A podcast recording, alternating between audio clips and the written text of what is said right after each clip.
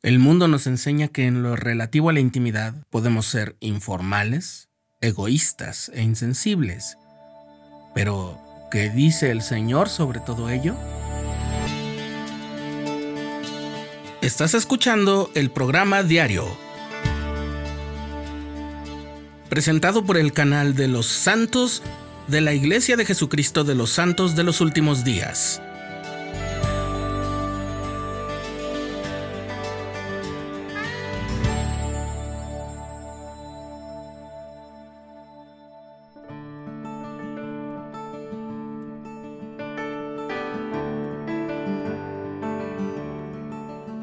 Hace 17 años, el presidente M. Russell Ballard, que hoy es presidente en funciones del Quórum de los Doce Apóstoles, dijo, la mayoría de las comedias de situación, los dramas y los reality shows actuales contienen inmoralidad. Cada año los nuevos programas parecen empeorar. La situación no ha mejorado. Los medios de comunicación y las redes sociales tienen una presencia imposible de ignorar en la vida de hoy influyen en nuestros pensamientos y así pueden reflejarse en nuestras acciones. Encontramos en ellos una actitud muy difundida de saber lo que es mejor para la humanidad, especialmente en temas de moral y especialmente más aún en temas de moralidad sexual.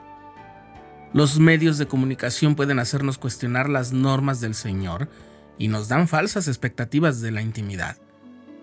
Casi todo lo que se lanza, describe o publica sobre la sexualidad ni siquiera corresponde a la realidad o decididamente va contra la perspectiva espiritual acerca del tema.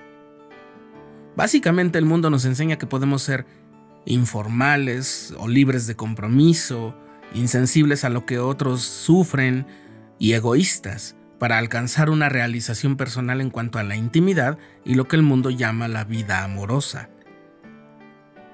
Ante cada una de esas actitudes promovidas por el mundo está la virtud que el Señor nos pide que desarrollemos.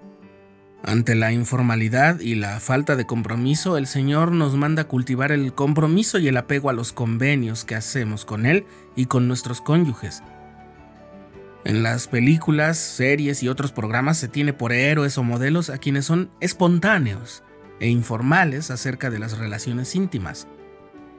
Pero la realidad es que cuando existen esas conductas, se ocasiona mucho daño a propios y a extraños. En segundo lugar, el mundo enseña que la intimidad física es un medio de realización egoísta. Esto puede hacernos creer que tenemos que actuar de determinadas formas para encontrar la realización. En los medios los hombres suelen mostrarse dominantes, controladores e insensibles, y hasta violentos, mientras que las mujeres son seductoras, silenciosas, sumisas, e incluso tratadas como si fueran objetos. La intimidad se presenta como un medio de realización egoísta, pero en el Señor la intimidad es expresión del amor genuino, el interés en dar prioridad a los sentimientos y el bienestar de nuestro cónyuge tanto como a los nuestros, así como la compasión y el cuidado mutuo.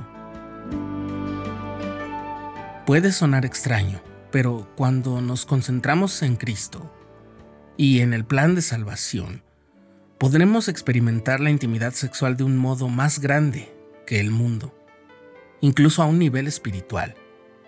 El Evangelio nos enseña que la intimidad sexual es ordenada por Dios para la expresión del amor entre marido y mujer. Y ese amor que se tiene entre cónyuges es una forma que adopta el gran amor que incluye el amor que nos tiene nuestro Padre Celestial y que nosotros podemos tener por Él en el matrimonio la intimidad puede ser una experiencia hermosa y de unión. El adversario va a hacer todo lo que pueda por estropearlo. Por ejemplo, haciéndonos creer que el sexo antes o fuera del matrimonio es necesario o más satisfactorio.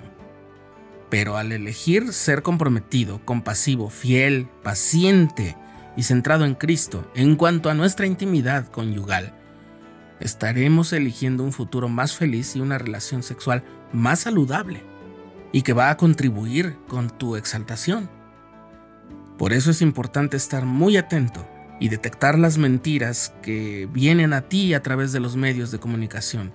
No bastará con taparnos los oídos o cerrar los ojos o mirar a otro lado, sino que la armadura también estará siendo formada en el interior para que cuando entre la información falsa sea combatida desde lo más profundo de nuestra alma y entonces podamos estar limpios y a salvo.